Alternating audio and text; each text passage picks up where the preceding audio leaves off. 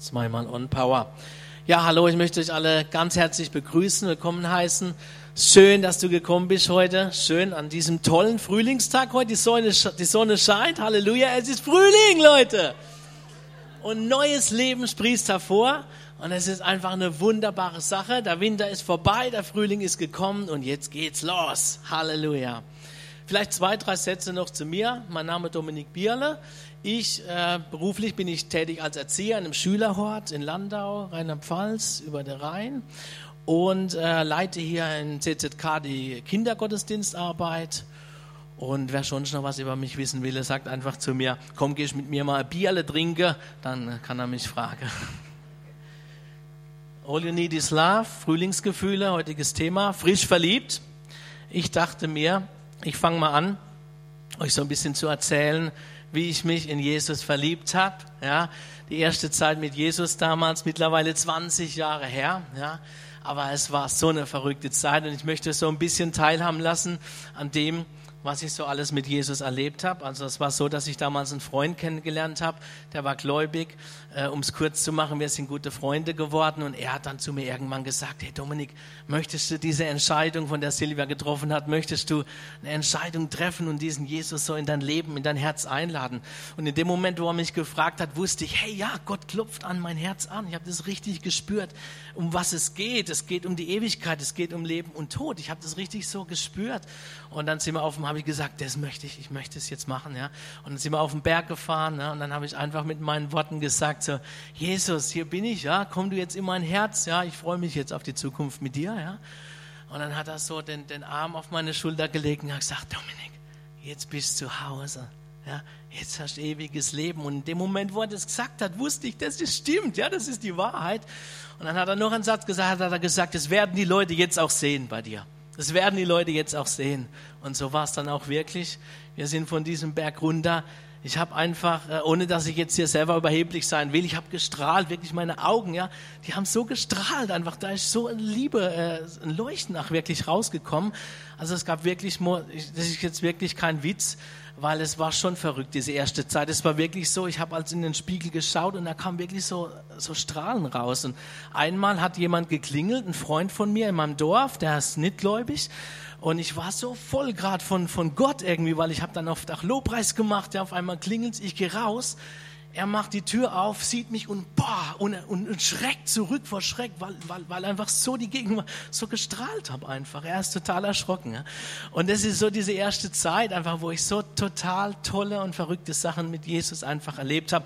Oder zum Beispiel mal ein Beispiel aus meiner Familie. Meine Mutter sitzt hier auch. Herzlich willkommen nach dir. Schön, dass du da bist heute so ein kleines Zeugnis auch von meiner Familie. Ich war dann zu Hause, äh, da habe damals äh, unten bei meiner Oma in so einem Zimmer gewohnt, wo es gar keine Heizung gab, nur so ein Holzofen und, das, und da habe ich dann Lobpreis gemacht, ja und geweint, geweint und Halleluja, Jesus und so, ja. Und meine Oma stand draußen an der Tür. Dominik, was ist denn mit dir los? habe ich gesagt, das ist Jesus, Oma. Hat sie gesagt, du warst doch früher nicht so. ja, und ich habe ich hab als, hab als geweint, geweint, geweint, ja, Lobpreis gemacht, auf den Boden gelegt, geweint, geweint, geweint, ja. Es ist einfach, wenn die Liebe Gottes, die Gegenwart Gottes kommt, ich konnte einfach nicht mehr anders wie zu weinen und es tut einfach so gut, alles rauszulassen. Halleluja.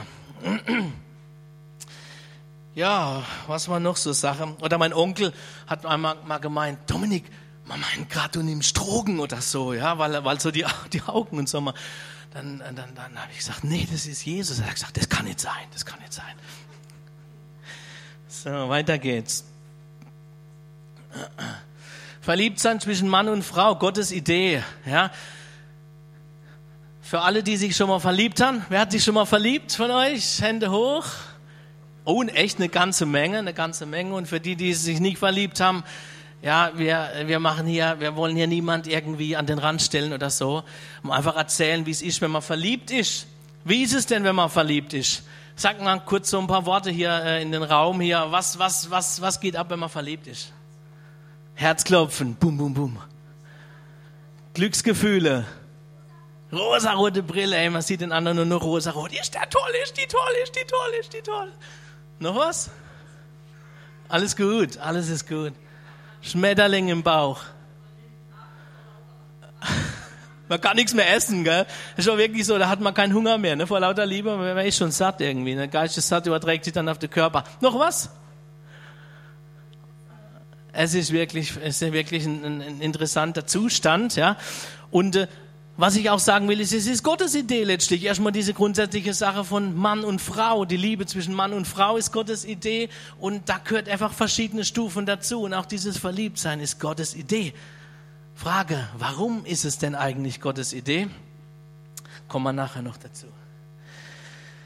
Gott hat mich nämlich, ach in der Vorbereitung, natürlich äh, äh, an ein Buch geführt, wo diese Liebe beschrieben wird. Eigentlich wollte ich euch fragen, aber jetzt steht es ja schon hier.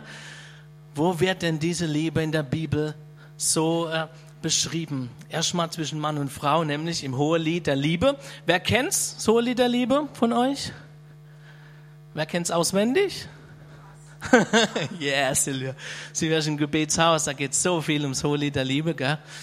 Ähm, wer tut sich schwer mit dem Hohelied der Liebe, ganz ehrlich?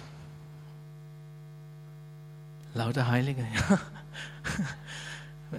ja, weil für manche ist es auch nicht so ganz einfach, den Sinn vom Hohelied zu verstehen. Da möchte ich heute auch ein bisschen drauf eingehen. Das Hohelied ist das überragende Lied überhaupt. Ja. Die Bibel sagt, es ist das Lied der Lieder. Es gibt viele Lieder, ja. Äh, auch in der Bibel, das Lied von Mose, Mirjam, in Offenbarung gibt es ein Lied, aber die Bibel sagt, das hier ist das Lied der Lieder das beste, das schönste Lied und allein vom Titel her muss uns dann aufmerksam werden, dass hier was ganz Besonderes stattfindet mit diesem Lied, mit diesem Buch in der Bibel. Die Bibel besteht ja aus vielen Einzelbüchern. Halleluja. Was sehr interessant ist, dass das hohe Lied äh, in den Synagogen am Passafest in Jerusalem im Gottesdienst vorgelesen wird. Ich weiß nicht, ob es heute noch so ist, aber ich habe es versucht rauszukriegen. Aber auf alle Fälle, es ist so so spannend, dass ausgerechnet das hohe Lied zum Passafest, wo ja Jesus damals am Passafest ans Kreuz ging, dort wird das hohe Lied vorgelesen. Warum wird das hohe Lied dort vorgelesen? Kommen wir nachher auch noch drauf.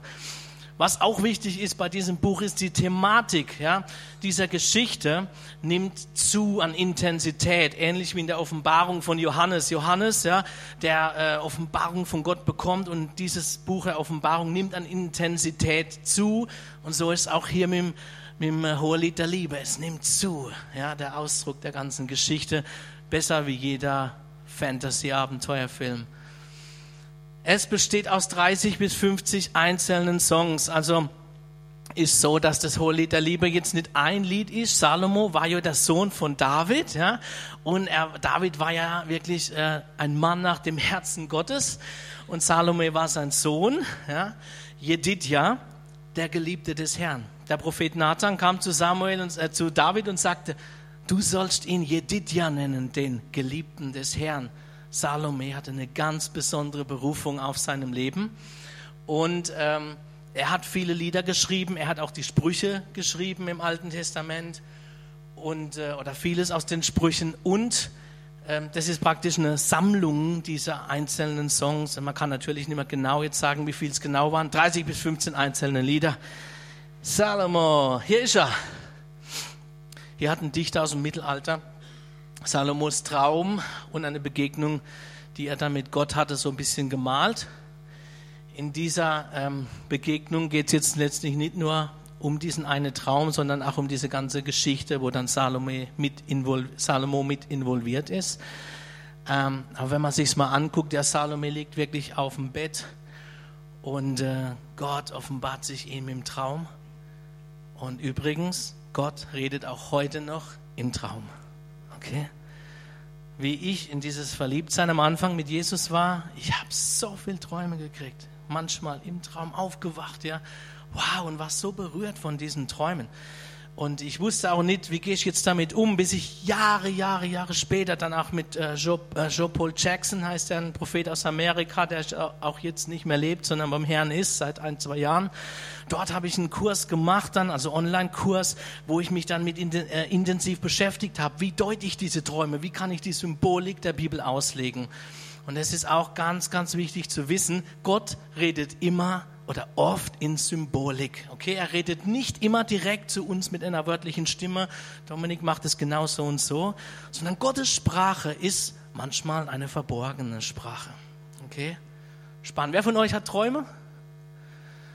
Und wer von euch kann sagen, ich habe schon mal von Gott einen Traum gehabt? Sind eine Menge. Ja?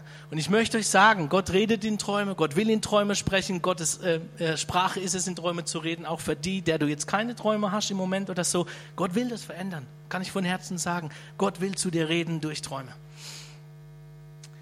Ja, Halleluja.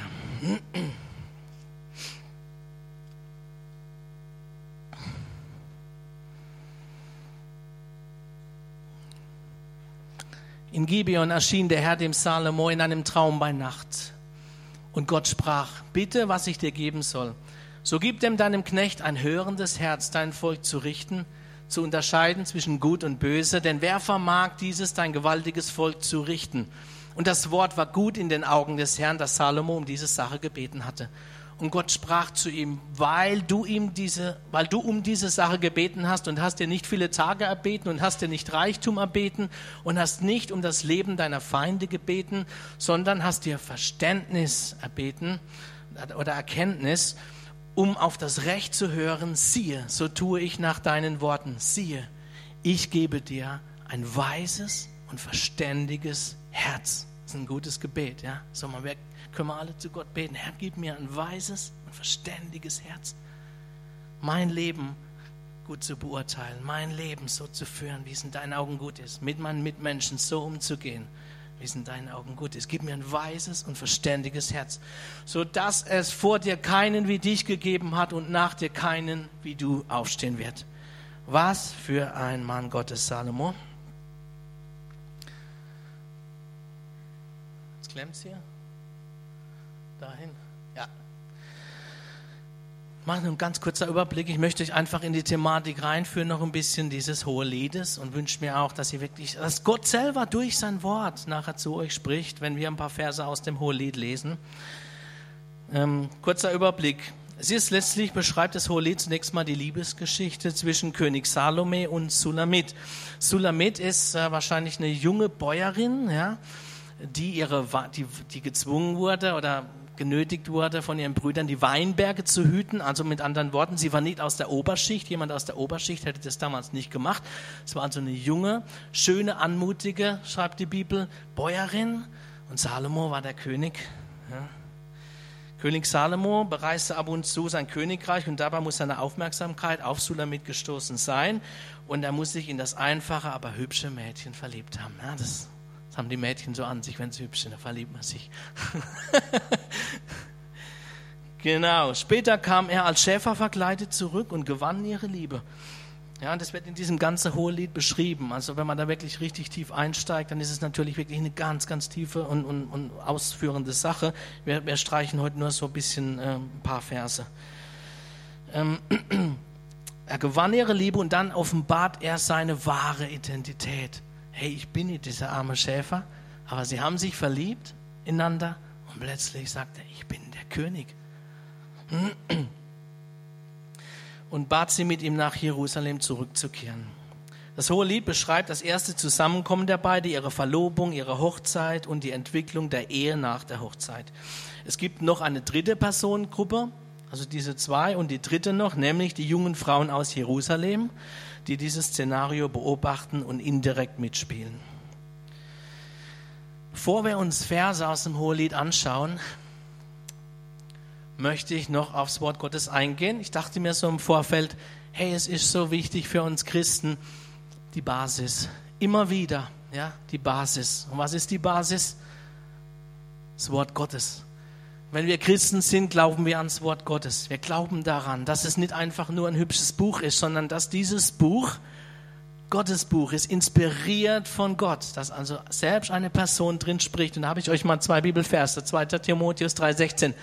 Alle Schrift ist von Gott eingegeben und nützlich zur Lehre, zur Überführung, zur Zurechtweisung, zur Unterweisung in der Gerechtigkeit. Betonung auf alle Schrift. Alle Schrift. Da gehört das Hohelied mit dazu, da gehört das Alte Testament mit dazu und das Neue Testament. Alles, die ganze Bibel. Und mal ganz ehrlich, glauben wir das? Alles inspiriert ist? Jedes Wort? Die ganze Bibel. Nicht nur die Verse, wo wir uns raussuchen. Oh, das klingt so schön, so interessant. Alle Schrift ist von Gott eingegeben. Das griechische Wort eingegeben bedeutet wirklich von Gott eingehaucht, Gott gehaucht. Hauch auch ein Bild für den Heiligen Geist, ja? eingehaucht. Gott persönlich redet durch dieses Buch, ganz persönlich. Denn niemals wurde eine Weissagung, 2. Petrus 1,21, niemals wurde eine Weissagung durch den Willen eines Menschen hervorgebracht, sondern von Gott her. Das bedeutet Prophetie, von Gott her reden. Ich tue nicht meine eigenen Wünsche und Träume prophezeien, ich rede von Gott her, wenn ich die richtige Haltung habe sondern von Gott her reden Menschen getrieben vom Heiligen Geist. Und auch dieses Wort getrieben bedeutet nicht jetzt, ich muss, ich muss, ich muss, ich, bin irgendwie unter Zwang, sondern dieses Wort äh, bedeutet auch, wie man mal was hervorbringt. Ja? Wenn du schwanger bist und du bringst dein Baby hervor, dann bist du auch getrieben davon, dein Baby hervorzubringen. Du würdest auch nicht sagen, es ist ein Zwang oder so. Und, und, und die Schreiber waren getrieben, diese Worte hervorzubringen. Und was auch interessant ist, Gott sucht sich seine Leute aus, okay? Gott sucht sich seine Leute aus, mit denen er, die er inspiriert, ja. Und Gott hat sich damals Salomo ausgesucht, ja. Und er bereitet auch die Menschen zu in dem Herzen, dass sie auch fähig sind, das zu tragen, ja. Warum konnte Johannes am Schluss Johannes, der der Jünger an der äh, Brust von Jesus war, warum konnte er zum Schluss diese Offenbarung für die ganze Zukunft der Menschheit empfangen? Weil sein Herz zubereitet war das überhaupt zu ertragen und zu empfangen. Und so wichtig ist, dass unser Herz, so wie wir es vorhin gehört haben, mit unser Herz demütigen vor Gott. Nicht, nicht ich bin der King, nicht, nicht, ich weiß es, du weißt es, Herr. Und, und so wurde äh, Salomo vorbereitet, dieses hohe Lied letztlich zu schreiben. Jo, spannend, ne? Seid ihr noch da? Frühling, neues Leben. So. Äh, war ja gerade Ostern und äh, wer von euch kennt die Geschichte der Jünger von Emmaus? Wer kennt die? Einige? Ja. Ganz kurz, zwei Jünger gehen an dem Tag, wo Jesus auferstanden ist, am dritten Tag, also am Sonntag, gehen spazieren und äh, Jesus erscheint ihnen und sie erkennen Jesus nicht und äh, Jesus sagt zu ihnen und er sprach zu ihnen, zu den Zweien, ihr Unverständigen und, und im Herzen zu träge, an alles zu glauben, was die Propheten geredet haben. Musste nicht der Christus dies leiden und in seine Herrlichkeit hineingehen? Und von Mose und von allen Propheten anfangen, erklärte er in allen Schriften, was ihn betraf. Die haben wir wieder das Wort alle, ja. Was war das Problem der Emmaus-Jünger? Dass sie Jesus nicht erkannten, dass sie nicht an seine Auferstehung glauben. Es war ja gerade Ostern, ja. Wir haben ja so viel von Auferstehung und Osterhase und so gehört, ne? Aber glauben wir denn wirklich, dass er auferstanden ist? Glauben wir, dass wir zutiefst einen lebendigen Gott haben? Einen lebendigen Gott, der sich auf so vielfältige, kreative Weise ausdrückt, der täglich, täglich erschafft, täglich auch von seinem Thron her neues Leben hervorbringt. Die ganze Welt, die ganze Menschheit, alles kommt von ihm in unendlicher Fülle. Es ist so herrlich und so powerful. Und das war ihr Problem. Sie haben gewusst, dass Jesus gesagt hat, hey, ich werde äh, sterben, aber ich werde auch wieder auferstehen. Ne? Aber trotzdem haben sie es nicht geglaubt. Und Jesus sagt, was ist denn euer Problem? Ihr glaubt nicht an alles, was die gesagt haben. Ihr glaubt da nicht an alles dran. Warum ist das hohe Lied so wichtig für uns Christen? Warum hat Gott dieses Buch mitten ins Alte Testament gemacht? Gott offenbart hier eine Seite seiner Liebe, die an anderer Stelle nicht so tief und frei offenbart. Hierin zeigt sich Gott in seiner außergewöhnlichen, leidenschaftlichen und hingegebenen Liebe. Wir hatten ja vorhin Mann und Frau, ja, dieses Verliebtsein, das ist auch eine hingegebene Liebe, ja. Aber ich möchte doch sehr stark auch auf Gott noch gehen heute, weil letztlich, wo kommt diese leidenschaftliche Liebe hin, die Gott äh, zu Mann und Frau gemacht? Die kommt von ihm selbst. Er ist ein selber ein leidenschaftlicher Liebhaber. Er ist in sich, in der Dreieinigkeit. Das ist auch das so ein Geheimnis des christlichen Glaubens. Das Mystery auf Englisch. In der Dreieinigkeit ist Gott in sich selbst verliebt. Ohne, dass er negativ egoistisch zu sich selber ist. Ja? Es gibt auch Leute, die sind so in sich verliebt, dass sie denken, äh, sie können jetzt hier die ganze Welt irgendwie sofort, äh, keine Ahnung was, umkrempeln oder so. Aber Gott ist in sich selbst mit dieser leidenschaftlichen Liebe in sich selbst verliebt.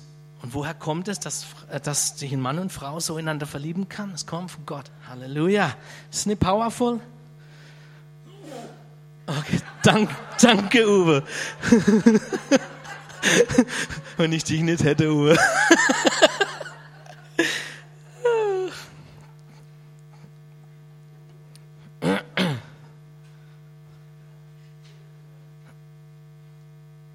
Ja, hier muss ich noch vorlesen.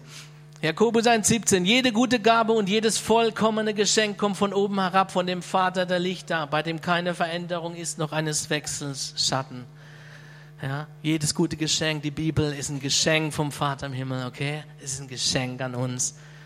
Und wir müssen die Bibel als ein Geschenk so dankbar annehmen. Ey, Leute, ich liebe die Bibel so wirklich, ja? Ich liebe es, so morgens mich hinzusetzen, ein Kapitel zu lesen und sagen, wow, das ist so powerful, was hier steht. Und Gott möchte, dass wir auch mit dieser Liebe, mit dieser einfachen kindlichen Liebe, wisst ihr, Christsein kann ja wirklich extrem langweilig und nervtötend sein, wenn man, ich muss jetzt schon wieder Bibel lesen, ja, das ist ja total langweilig, ja. Ja, und es ist so trocken und, und, und es ist mir Pflicht, ja. Aber Gott möchte, dass wir sein Buch so wertschätzen, ja, so lieb haben, so lieb gewinnen, dass wir wirklich mit Freude, mit, mit, mit, mit Bewunderung, mit, mit Erstaunen daran lesen. Ich habe äh, auch mal Bibelschule gemacht vor zig langer Zeit auch schon dann, weil ich einfach auch mal, ich bin, wollte einfach wissen, hey, was steht denn eigentlich in der Bibel? Ich wollte nicht von dem abhängig sein, was Menschen oder Pastoren oder irgendwelche Leute sagen. Ich wollte selber wissen, hey, was steht denn da drin, um selber fähig sein zu können, einfach mit dem Buch umzugehen. Ja? Und da hat mich wirklich auch ein, ein, Leiter geprägt, der wirklich gesagt hat, hey, wenn du Bibel liest, du musst dich immer unter das Wort stellen, nicht über das Wort. Unter das Wort. Also mit anderen Worten, ich stelle mich über das Wort, wenn ich sage, oh Herr, ich weiß schon ach, ein bisschen besser wie du. Oh Herr, ich gehe da mit kritischer Auge dran und so, ja, und dokter da noch ein bisschen rum. Aber das ist einfach die falsche Haltung, wenn wir in die Bibel gehen. Die Haltung, wir müssen uns unter das Wort unterordnen und sagen, danke, hey, wie ein Kind nehme ich es an. Toll, dass du das Buch gemacht hast. Jetzt lese ich einfach mal drin und sprich zu mir, Herr. Immer ins Gebet auch vorher gehen und sagen, Herr, sprich zu mir durch dein Wort. Ja, rede in mein Herz durch dein Wort. Halleluja. Und so macht es auch wieder Spaß. Und so fängst du auch an, wieder Freude zu kriegen am Wort Gottes. Mal ganz ehrlich, mir fällt es manchmal schwer, die Bibel zu lesen, weil es einfach so ein bisschen trocken ist. Ja, danke für eure Ehrlichkeit. Ja. Und Gott will das verändern. Und ich segne euch, dass ihr neue Freude bekommt für das Wort Gottes. Halleluja. Und jetzt kommt die Brücke zum Hohen Lied. Letztlich geht es in diesem Buch aber nicht nur um die Liebe zwischen Mann und Frau und diese wirklich wahnsinnig spannende Liebesgeschichte zwischen Salomo und äh, Sulamit, sondern es geht letztlich um Symbolik. Es geht um die Liebesbeziehung zwischen Gott und seiner Gemeinde. Deshalb wird auch immer von Braut und Bräutigam gesprochen. Ja? Ähm, wir sind die Gemeinde des lebendigen Gottes, stimmt's? Wir sind die Gemeinde eines toten Gottes. Halleluja. Nein, unser Gott ist zutiefst lebendig. Ja? Und ähm, er ist der Bräutigam, wir sind die Braut. Ja? Und, und diese Beziehung zwischen Gott und seinem Volk, ja, das, das, das wird praktisch im Hohelied rübergebracht. Es geht nicht nur auf die menschliche Ebene, es geht auch auf die Ebene zwischen Gott und uns. Und das nennt man, also ein Fachbegriff, ich tue nicht so gern Fachbegriffe rum, rumschmeißen, Allegorie, also allegorisch, sinnbildlich. Es sind Symbole, oder sinnbildlich steht dann der Bräutigam Salomo für Jesus, der Bräutigam. Und das ist einfach der Punkt, wo es dann heißt, glauben wir wirklich, dass alle Schrift von Gott inspiriert ist? Und können wir wirklich mit, mit geistigen Augen auch das so annehmen? Ne? Und nicht nur das hohe Lied, Lied oberflächlich lesen, eine schöne, hübsche Liebesgeschichte, sondern dass es wirklich darum geht, dass, dass es halt eine Liebesgeschichte ist, die Gott mit uns hat. Weil Gott hat die größte Liebesgeschichte mit uns, die es überhaupt jemals gegeben hat und jemals geben wird. Das ist die größte Liebesgeschichte. Es gibt keine größere. Es gibt ein paar schöne, ne? Titanic und so, ist ganz nicht schlecht und so.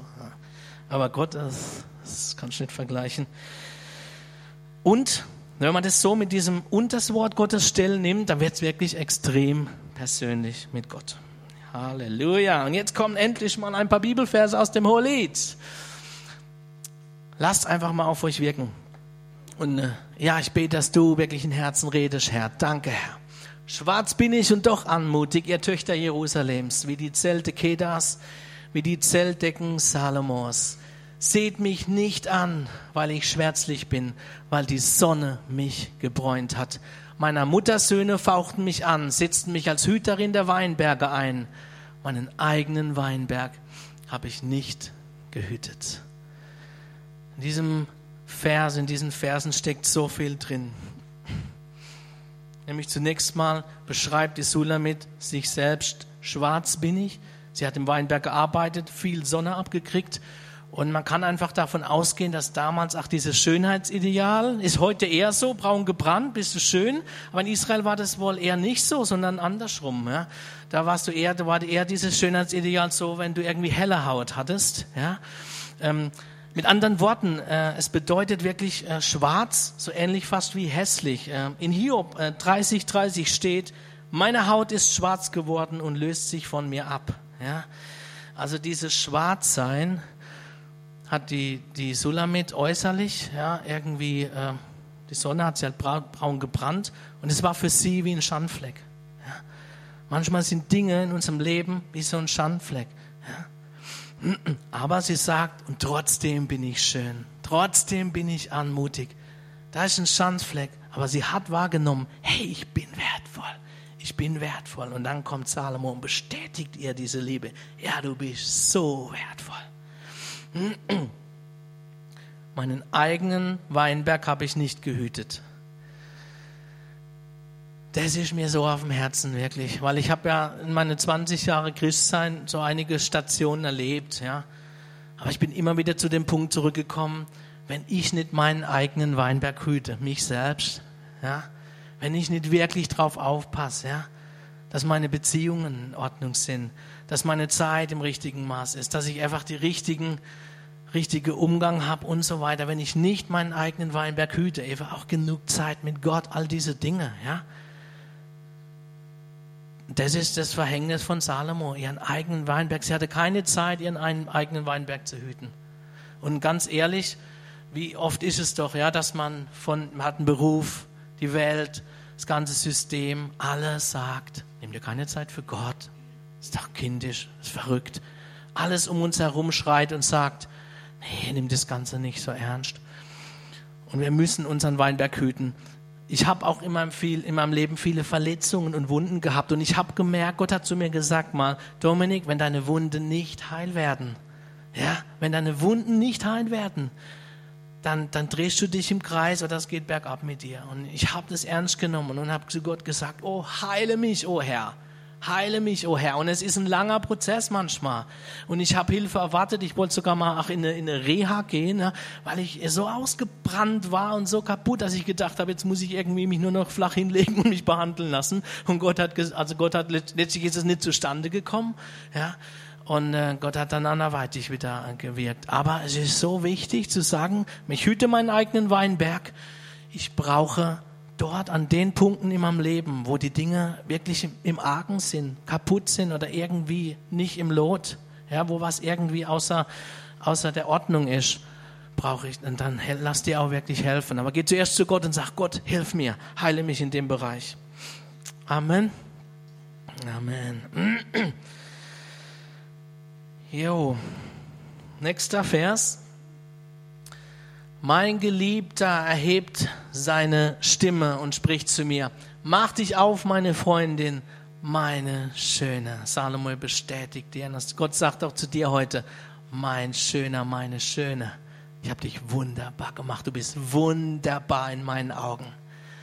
Mach dich auf, meine Freundin, meine Schöne, und komm. Denn siehe, der Winter ist vorbei, die Regenzeit ist vorüber, ist vergangen. Die Blumen zeigen sich im Lande, die Zeit des Singens ist gekommen und die Stimme der Turteltaube lässt sich hören im Land. Ich weiß nicht, hat jemand schon mal Turteltaube gehört? So? Gurren? Ja. Ähm, wenn die so richtig gurren, das kann dann manchmal ein bisschen nervig sein, aber, aber ist eine tolle Sache. Der Feigenbaum rötet seine Feigen und die Reben, die in Blüte stehen, geben Duft. Mach dich auf, meine Freundin, meine Schöne, und komm meine Taube in den Schlupfwinkel der Felsen, im Versteck an den Felsstufen, lass mich deine Gestalt sehen und lass mich deine Stimme hören. Denn deine Stimme ist süß und deine Gestalt anmutig oder schön. Fangt uns die Füchse, die kleinen Füchse, die die Weinberge verderben, denn unsere Weinberge stehen in Blüte. Mein Geliebter ist mein und ich bin sein, der in den Lilien weidet. Die Turteltaube ist ein Zugvogel und kommt normal im April immer wieder. Also in der Frühlingszeit. Jetzt genau hier. Ne? Das sanfte Gurren der, der Turteltaube signalisiert letztlich dieses neu erwachte Leben. Ja. Gurr, gurr. Kann man sich richtig vorstellen hier. Gurr, gurr. Ruft immer neues Leben, neues Leben, neues Leben. Die Turteltaube gilt als zärtlich und arglos. Dann gibt es aber auch noch die Felsentaube. Das ist die Taube, die sich da versteckt auf diesen Felsenterrassen äh, oder in diesen Felsenlöchern ähm, und zieht dort wohl ihre Jungen groß. Und Jesus, und wir verstecken, gerade im Winter, ne, man kommt manchmal aus den vier Mauern gar nicht mehr so raus. Ja? Und jetzt ist wieder Frühling, jetzt wieder Zeit rauszugehen.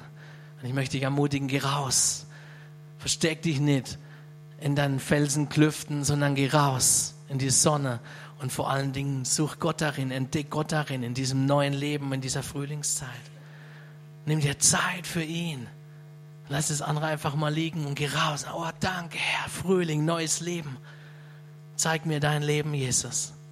Halleluja. Und, und das, das Sichtbare dieser Frühling ist, ein, wo Gott uns dadurch zeigt, dass er, wer er ist, wie er ist, was er Neues schenken möchte. All die Gerüche, ja, all diese Dinge, Musik, ja, die Gerüche, die Blumen, die Schönheit, die Farben, all das spricht letztlich von der Schönheit von Gott.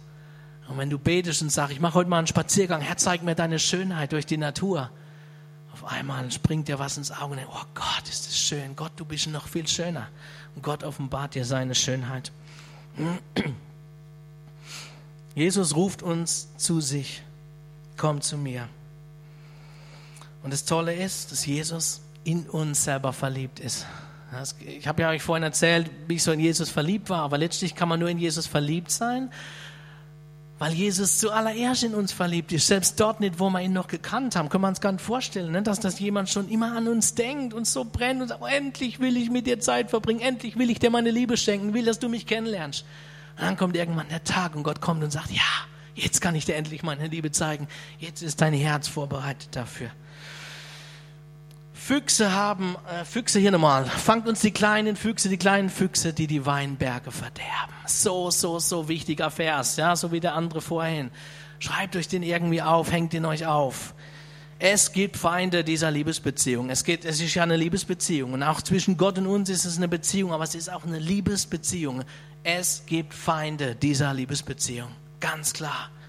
Diese kleinen Füchse. Was können diese kleinen Füchse alles sein? Hat jemand eine Idee? Was können diese kleinen Füchse alles sein? Was sind die Feinde? Zweifel, ja. Noch was? Sorgen, ja. Der innere Schweinehund, wenn man keinen Bock mehr hat, gell?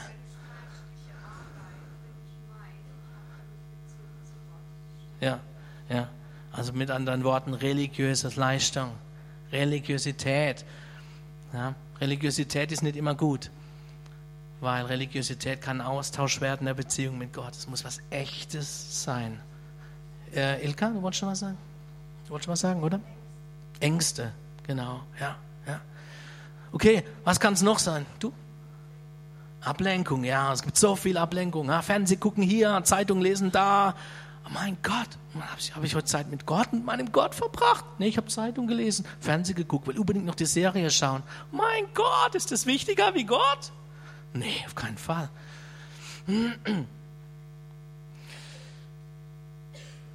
Der Teufel, das ist auch eine existierende Person. Ja, der will nicht, dass du Jesus kennenlernst richtig und dass du Zeit mit Gott verbringst. Er ist so ein Fuchs, der umhergeht und versucht, dir diese Liebesbeziehung zu rauben. Ja? Und wie immer der sich zeigt, ist letztlich egal. Aber es gibt Feinde und sei wachsam darüber.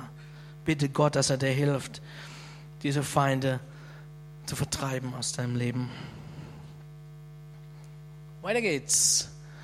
Siehe, schön bist du, meine Freundin, siehe, du bist schön, deine Augen leuchten wie Tauben hinter deinem Schleier hervor. Taubenaugen. Wir hatten es ja vorhin schon gehabt von den Augen, wenn so einfach die Liebe Gottes da rausstrahlt. Und Salome spricht da oft auch von diesen Augen, wie er sich verliebt in seine Braut, wie er in die Augen schaut. Und Gott schaut uns an, verliebt. Schaut uns in die Augen, verliebt. Schöne Augen drücken in der Regel auch eine schöne Persönlichkeit aus. Taubenaugen sind schön, sanft, aufrichtig, sie schauen immer nur gerade in eine Richtung. Es bedeutet ungeteilte Hingabe an den einen. Taubenaugen. Ich bin nur auf ihn fokussiert. Lass mich nicht ablenken. Taubenaugen. Ja, und es, jetzt nimmt diese Identität einfach zu. Gott offenbart immer mehr, immer stärker seine leidenschaftliche Liebe. Am Anfang, ja, ja, da, schön, dass du mich toll findest, schön, dass du mich liebst. Aber es wird immer härter. es wird immer stranger. Wenn man sagt, die Schrift oder Gott, du hast mir das Herz geraubt, meine Schwester, meine Braut. Es ist nicht mehr nur die Schwester, es ist die Braut. Du hast mir das Herz geraubt mit einem einzigen Blick aus deinen wunderschönen Augen, aus deiner wunderschönen Persönlichkeit. mit einer einzigen Kette vor deinem Halsschmuck. Wie schön ist deine Liebe, meine Schwester, meine Braut. Wie köstlich ist deine Liebe als, äh, wie viel köstlicher ist deine Liebe als Wein und der Duft deiner Salben als alle Balsamöne. Ihr Lieben, wenn wir jetzt so heute Morgen die Anbetung, wenn wir die Anbetung machen, ja, Gott freut sich, so sein Herz ist bewegt, ja. Er will unsere Gestalt sehen, er will deine Stimme hören. Er freut, endlich singt er zu mir, endlich redet sie mit mir. Ja, er will sehen, ja, unsere Gestalt. Er will nicht, dass wir uns verstecken. Und guck mal, was die Schrift sagt, ja. Er genießt es. Er genießt es. Er genießt unsere Liebe. Wir sollen ihn genießen und er genießt uns. Wow, ist das nicht toll zu wissen, ey, Gott genießt mich. Er will von mir zurückgeliebt werden. Kann auch übersetzt werden übrigens, du hast mein Herz gewonnen. Ja? Wenn wir das Herz von Gott gewinnen, kann nicht mehr von uns ablassen.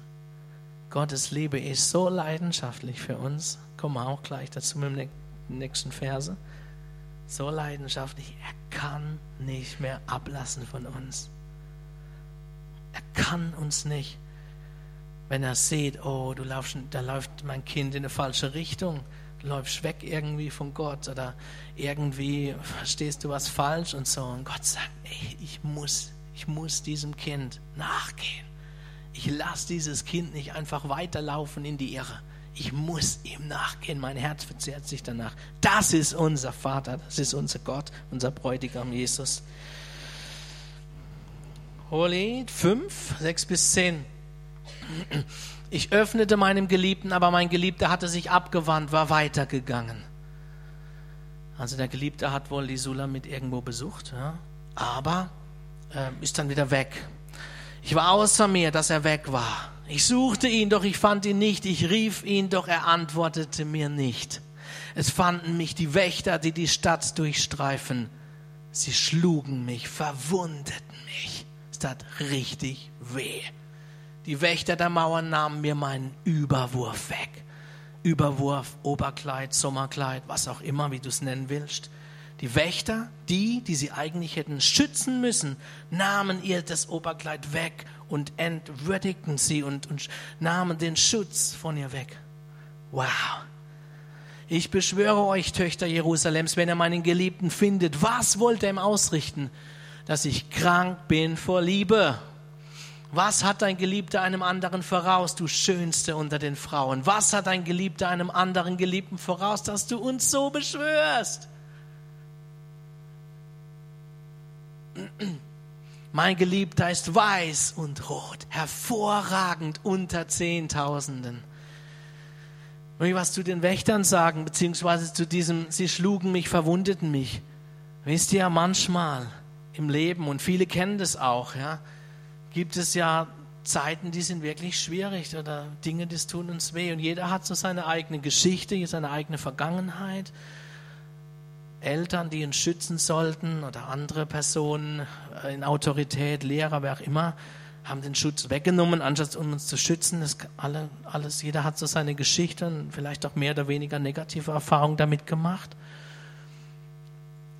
Aber Gott sagt hier auch, meine Liebe und die Sehnsucht danach, Jesus kennenzulernen und dass er so schön ist und dass er es so wert ist, ist sogar so weit, dass ich bereit bin, auch einen Preis zu zahlen, dass ich bereit bin, auch mich verwunden zu lassen dafür, dass ich Jesus nachfolge. Okay, das ist jetzt wirklich ein bisschen was wirklich ach tiefer geht, ja.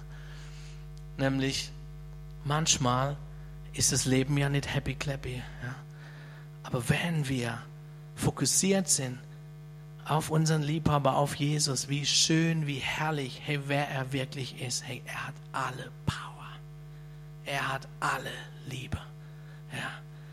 Und wenn ich auf ihn fokussiert bin, trotz Verwundung, trotz Dinge, Herr, ich suche dich trotzdem. Ich gehe weiter mit dir. Ich gebe nicht auf. Ich suche dich weiter. Ich lass mir nicht irgendwelche Lügen erzählen von irgendwelchen Leuten oder irgendwie mich äh, um, ums, äh, irgendwie in die Irre führen von irgendwas. Nein, ich weiß es tief im Herzen. Du bist wirklich so gut. Du bist wirklich Gott. Du bist es wirklich würdig dass, dass ich dir nachfolge. Wir dürfen nicht den Lügen des Feindes, von wem auch immer, glauben. Wir dürfen es einfach nicht.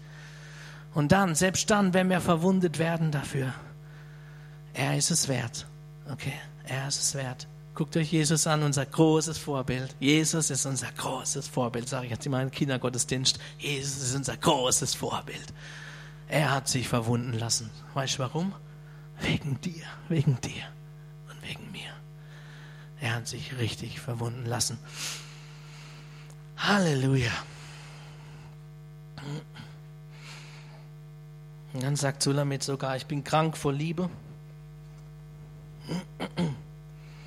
Sie kann auch nicht mehr anders. Er kann nicht mehr anders. Und Sulamit kann auch nicht mehr anders.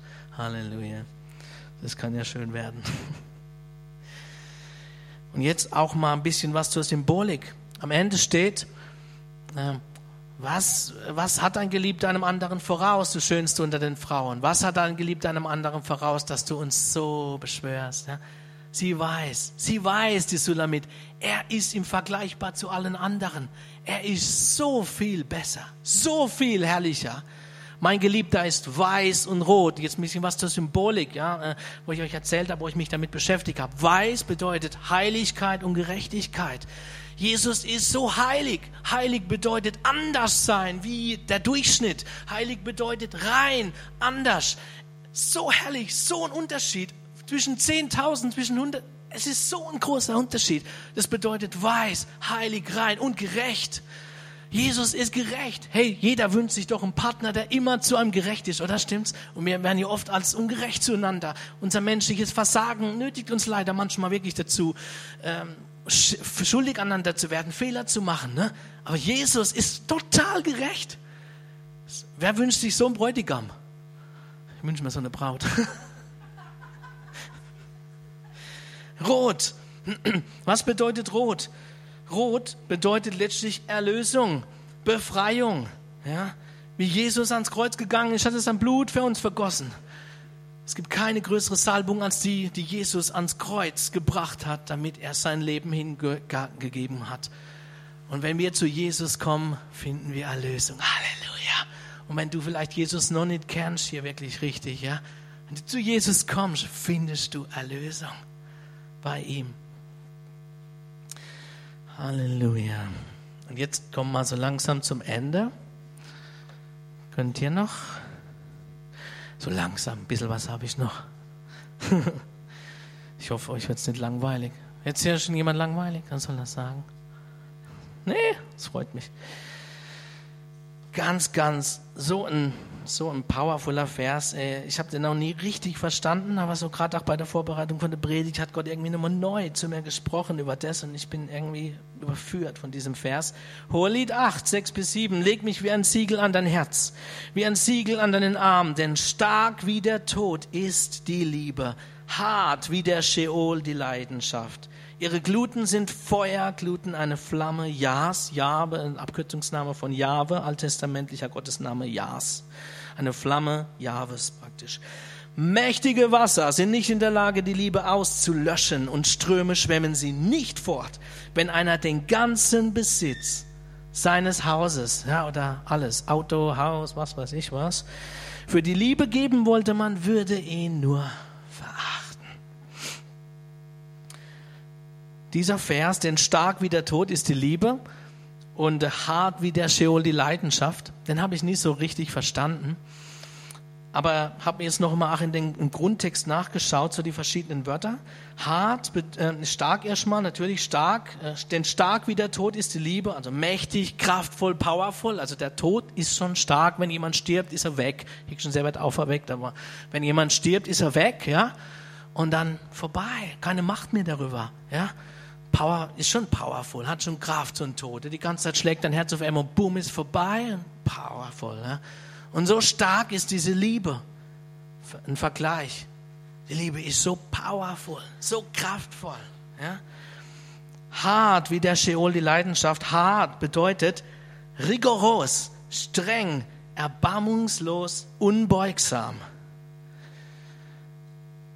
Und ich habe früher immer gedacht, dieses hart äh, mit der Sheol, äh, die Leidenschaft ist dann eine negative Leidenschaft gemeint. Es gibt ja auch so negative Leidenschaften, die man haben kann. Äh, aber dieser, dieser Begriff Leidenschaft bedeutet im Grundtext auch Eifersucht und Eifer. Ja? Reine Liebe kennt reine Eifersucht. Und das ist der Eifer Gottes. Ich habe euch ja vorhin erzählt davon, ja, wie tief diese Liebe wirklich geht, dass Gott eifersüchtig für dich ist in seiner Liebe, dass er so voller Eifer ist. Jesus im Tempel schmeißt die, die Tische um, die, die, Taubenverkäufer, im, im, äh, weil sie dem opfern. Heiliger Eifer für meinen Vater im Himmel. Heiliger Eifer. Ja? So ist seine Liebe zu seinem Vater, als er ans Kreuz geht. Heiliger Eifer für meinen Vater im Himmel. Ja? Und das ist die leidenschaftliche Liebe, diese Eifersucht. Also wenn wir von Eifersucht reden, reden wir nicht von krankhafter Eifersucht. Ne? Das kennt, kennt vielleicht der ein oder andere auch. Ein bisschen in einer Beziehung und eine Partner ist krankhaft Eifersucht, ja, äh, kontrolliert dich ständig und du hast Angst, irgendwie einen Fehltritt zu machen, sonst äh, bist du gleich fremdgegangen oder so. Das nicht, ne? Aber es gibt auch eine reine, gesunde Eifersucht, so dass man seinem Partner keinen Anlass geben will, dass er zu Eifersucht. Ja, das würde ich sagen, ist reine Eifersucht. Wenn man seinen Partner so liebt, dass man ihm erst gar keinen Anlass geben will, dass er eifersüchtig wird. Aber natürlich ähm, können auch Dinge falsch verstanden werden und so weiter. Und, ähm, und diese reine Eifersucht hat Gott für uns. Wie gesagt, wenn wir auf dem falschen Weg sind, sein Eifer, wow, ich kann sie nicht lassen, ich kann sie nicht loslassen. Reinigung durch Liebe. Dieser Eifer nimmt danach diese, diese Zweifel weg, diese Probleme weg, die Sorgen weg. Diese, dieser, dieser Eifer nimmt die Dinge weg, diese Füchse, die unseren Weinberg verderben. Aber manchmal müssen wir auch aktiv sein und diese Füchse wegschicken und nicht mehr machen. Mächtige Wasser sind nicht in der Lage. Genauso, was können diese mächtigen Wasser sein? Diese Liebe wegzuschwemmen. Krankheit, Traumas, ja, Enttäuschungen. Einen wertvollen Menschen hast du zum Beispiel verloren. Ja? Versuchungen wie Reichtum, Geld, das Weltsystem. Faule, falsche Kompromisse. Es können all dieses mächtige Wasser sein. Oder wenn du keine Unterstützung bekommst, wenn du so, so auf dich allein gestellt bist, du erhoffst der Hilfe, du betest um Hilfe, es kommt, es kommt irgendwie nicht, ja. Oder ein negatives Umfeld bis hin zur Verfolgung. Manchmal ist wirklich so, wir sind in einem negativen Umfeld, am Arbeitsplatz, wo auch immer. Das ist manchmal echt tough. Komm, lass uns mal wirklich ehrlich reden. Es ist manchmal nicht einfach. Unsere Kollegen sind manchmal echt krass. Wie ich mich in meinem neuen Job vorgestellt habe, äh, gab es da kleine Missverständnisse wegen Vertrag und so weiter. Dann haben sie mich gerufen, habe ich mich hingesetzt, sagte eine, eine Kollege zu mir, wenn du es noch einmal machst, das machst du einmal und nie wieder. ja, obwohl der auch gar kein Leiter war oder so, ja. Und ich habe halt einfach, äh, ich war nicht unverschämt, ich habe nur gesagt, das ist nicht okay mit dem Vertrag und so weiter. Und er hat mir gleich eine vor der Latz geknallt. Halleluja, herzliche Begrüßung hier, danke, sehr schön. Und auch so ein negatives Umfeld kann manchmal wirklich hart für uns sein. Und deshalb, was Uwe vorhin gesagt hat, wir brauchen uns so einander. Wir müssen füreinander beten. Wir müssen wirklich auch im ZZK eine Kultur haben, wo wir wirklich äh, verbindlich uns wirklich outen. Verbindlich, ach, äh, hey, bitte bet für mich, mir geht's nicht gut. Hey, ich will nicht mehr leben, hey, ich kann nicht mehr. Ja? Wir müssen einfach Wege finden, wie wir zusammenhalten, wie dieser Leib, so wie es Uwe gesagt hat, einfach funktionieren kann. Halleluja. In Wahrheit erkennen wir, dass die Liebe unendlich viel wertvoller ist als allen Besitz. Ja, es ist sogar lächerlich, wenn wir das damit vergleichen. Im Weltsystem ist allerdings so, wenn wir das machen, dann werden wir sogar noch ausgelacht dafür. Okay?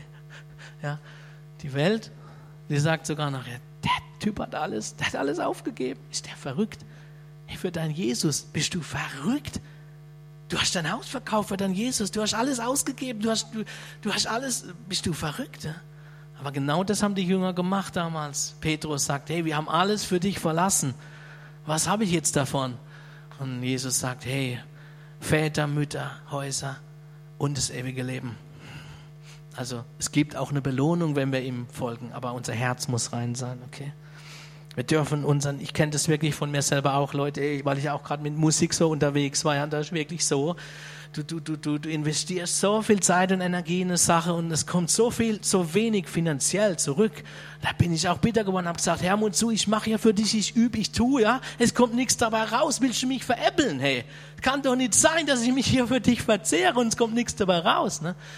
Aber da habe ich gemerkt, wie sehr doch unser Herz wirklich am Geld, an materiellen Dingen und am Reichtum hängt. Mal ehrlich, oder? Materialismus in Deutschland, echt ein Problem. Echt ein Problem. Ich kann nicht dem folgen und sagen, danke, dass wir so materiell gesegnet sind in Deutschland, weil ich weiß, dass es ganz viele Leute weghält, von Gott zu, äh, zu Gott zu kommen. Ich kann das nicht sagen. Trotzdem bin ich dankbar um jeden Segen, okay, wo, wo wirklich hilft. Ach, ja. Aber unser Herz darf nicht dran hängen an materiellen Dingen. So. Warum kann man diese Liebe nicht zerstören? Weil es eine Flamme Gottes ist. Gott selbst ist diese Liebe. Im neuen Bund lebt der Heilige Geist in uns. Und wo wir hingehen, ist Gott selbst. Es ist Gott selbst, der diese Liebe ist. Und deshalb, Gott kann man nicht auslöschen. Seine Liebe nicht. Genau. Kennzeichen der ersten Liebe. Da ist diese ersten Werke. Es ist einfach, ich habe euch ja vorhin so ein bisschen erzählt, wenn man so verliebt ist, man macht verrückte Sachen manchmal, ja. Man ist kindlich, ja. Und ich möchte euch ermutigen, diese Liebe tut manchmal Dinge für Jesus, die wirklich ein bisschen verrückt sind und crazy sind, ja. Aber sie helfen uns wirklich auch eine echte Freiheit. Ich kann dir sagen, du kriegst mehr Freude, wenn du Jesus kindlich liebst. Ich kann dir sagen, du kriegst mehr Leidenschaft für ihn. Ja, du, du erfährst Dinge, du erzählst plötzlich Menschen von Jesus, muss einfach aus dir raus. Und das möchte Gott schenken. Halleluja. Und noch ein Punkt, der mir noch wichtig ist. Erste Liebe und Reife ist nicht, äh, ist nicht ein Gegensatz. Ja? Jesus ist mit der ersten Liebe ans Kreuz gegangen. Erste Liebe bedeutet aus meiner Sicht letztlich auch die ganz herzliche, die ganzheitliche Liebe das erste Gebot, du sollst den Herrn, deinen Gott lieben mit deinem ganzen Herzen, mit deiner ganzen Seele und mit deiner ganzen Kraft. Okay, jetzt lege ich euch keine Laschen auf, ihr müsst, ihr müsst, ihr müsst, ne? sondern was ist letztlich diese erste Liebe? Die erste Liebe ist einfach, hey, ich liebe Gott mit meinem ganzen Herzen, mit meinem ganzen Leben. Nicht 80 Prozent, nicht 50 Prozent. Ich liebe ihn mit meinem ganzen Herzen. Das ist die erste Liebe letztlich aus meiner Sicht raus. Und deshalb, Gott will auch, dass aus jungen Männern Väter werden, aus jungen Frauen Mütter werden des Glaubens. Halleluja! Richtige Mütter. Wir brauchen in Deutschland wieder Mütter. Richtige Mütter des Glaubens. Und äh, Gott will uns zur Reife bringen. Aber er will trotzdem nicht, dass wir dieses Kindliche, diese erste Liebe, diese Leidenschaft für ihn, die manchmal trotzdem verrückte Dinge macht, verlieren. Ja? Ich habe vielleicht sicher auch viele Dinge am Anfang gemacht, oh ja, pff, die waren daneben oder so. Ja und? Ja und? Wir machen alle Fehler. No risk, no fun. Ja? Äh, aber wenn ich, wenn ich aus einer falschen Haltung heraus lieber gar nichts mache, Ist die Frage, ob ich dann lieber im Versteck wie diese Felsentaube bleibe oder ob ich was wage und davor riskiere, verwundet zu werden. Aber dafür, Gott wird, alles, Gott wird es auch belohnen. Ne? Jo, und zum Schluss, wie komme ich in diese erste Liebe zurück? Und das möchte ich jetzt langsam, ach, so zum Ende bringen, möchte ich bitten, wenn wir noch Zeit haben, fünf vor halb, dass die Band noch kurz vielleicht ein Lied spielt. Geht es noch zeitlich? Ja. Ähm, Offenbarung, ich, ich, lese mal nur ab Vers 3, also da schreibt er dem eine Gemeinde, der, der Johannes, und du hast Ausharren und vieles getragen um meines Namens willen und bist nicht müde geworden, aber ich habe gegen dich, dass du deine erste Liebe verlassen hast. Und es kann uns halt passieren, auch als Gemeinde, auch als äh, Gläubige. Denke nun daran, wovon du gefallen bist, tue Buße und tue die ersten Werke. Und ähm, wovon sollen wir Buße tun? Letztlich Buße davon, dass wir sie aktiv verlassen haben. Ja, also ich habe auch schon wirklich viele aktive Fehler gemacht und habe sie verlassen. Aber Gott will, dass wir sie immer wieder zurückkommen. Oder Buße davon, dass wir sie einfach nicht geglaubt und angenommen haben. Diese erste Liebe ist nämlich ein Geschenk vom Vater. Und vielleicht erkennst du auch heute erst, wow, was für eine leidenschaftliche Liebe hat Gott für mich. Was für eine erste Liebe möchte er für mich haben. Dann kannst du sie jetzt glauben und annehmen. Okay, möchte ich jetzt einfach beten, dass wir jetzt einfach gemeinsam nochmal in einem Lied vor Gott kommen. Und ich möchte einfach mal fragen, wer von euch wünscht sich denn wirklich mehr diese, diese, wer möchte denn in diese erste Liebe zurück oder möchte diese erste Liebe haben? Ja. Dann möchte ich euch bitten, dann kommt bitte vor. Lass uns, lass uns einen Schritt nach vorne machen, weil ein Schritt des Glaubens ist auch immer, wenn man sich dann auch traut. Bitte kommt nach vorne. Und die Gemeinde, wir beten jetzt einfach Gott an und äh, wir werden beten und, und öffne Gott, öffne Gott dein Herz, dass er